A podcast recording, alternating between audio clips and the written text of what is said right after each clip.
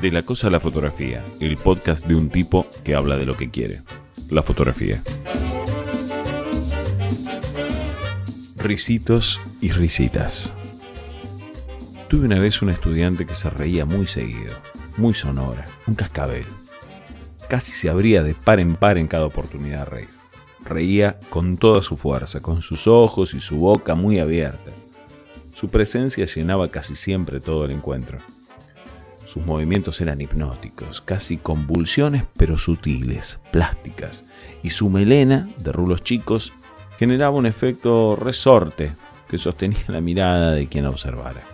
Hemos hablado alguna vez de la importancia de la carcajada, del mágico embrujo de seducción que genera.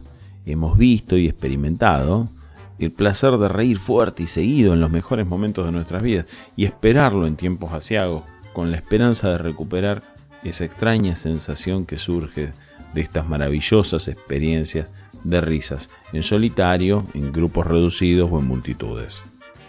Sabemos con quiénes reímos fuerte y juntos seguido.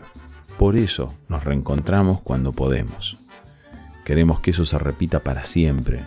Y como suele suceder, algunas veces descubrimos que no son las compañías, ni los chistes, ni los lugares los que provocan estos estados, sino el extraño concurso de fuerzas exóticas, adictivas y adorables que aparecen o no, sin depender de las cosas involucradas. Son fenómenos maravillosos que se dan en la acción o no, independientemente de las variables convocadas. La joven sabía que tenía la posibilidad de generar esos ambientes. Los provocaba con frecuencia y una tarde en la que llegó más temprano que el resto me lo contó, casi como una confesión. Me dijo que lo hacía desde chica y que así se conquistaba el corazón de su entorno familiar, escolar y que era su herramienta. Me lo dijo muy seria y lo explicaba aludiendo a una situación que se estaba generando con uno de sus compañeros. Esta explicación servía para excusarse por un problema que se había suscitado en la última clase. Algo en verdad no muy importante, pero evidentemente quería decirlo o decírmelo. Pensaba en aquel momento en cuántas cosas hacemos para que algo se vea diferente y entonces suceda tal o cual otra cosa, que no es lo hecho. Todo esto para llevar nuestro deseo a su concreción, para ir hacia donde pretendemos, siempre. Lo pienso hoy que vi su publicación de fotógrafa profesional. Cuánto hizo y qué bien le salió.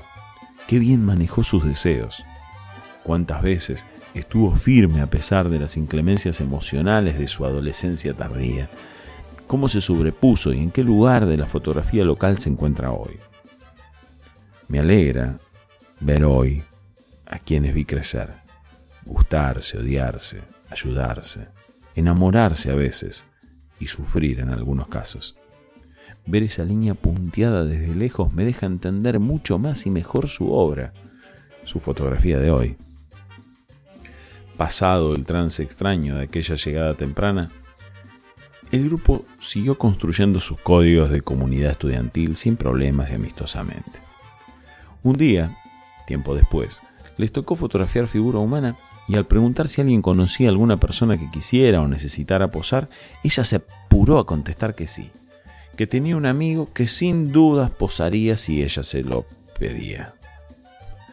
Hizo una pausa para una sonrisa leve para ser vista, como para marcar hoyuelos y jactarse de su control absoluto de la voluntad de su posible modelo.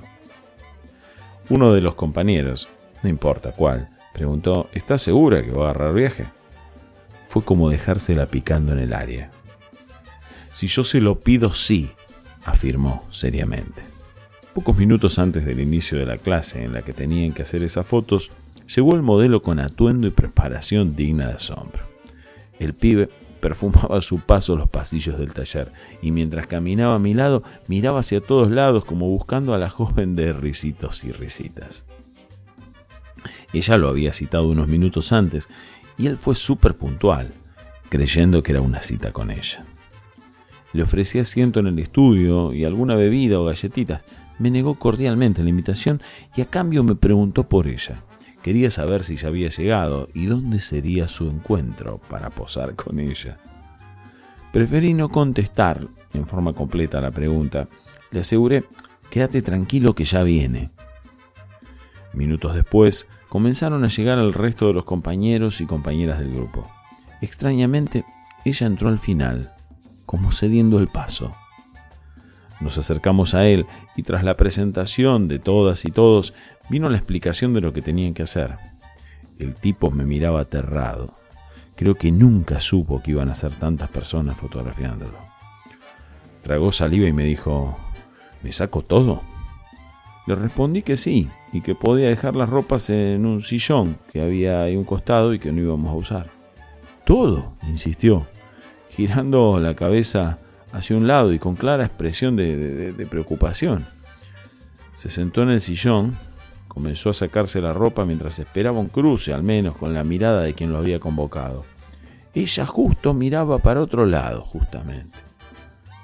Se paró solo con el slip puesto y me dijo, lo que pasa es que hace frío.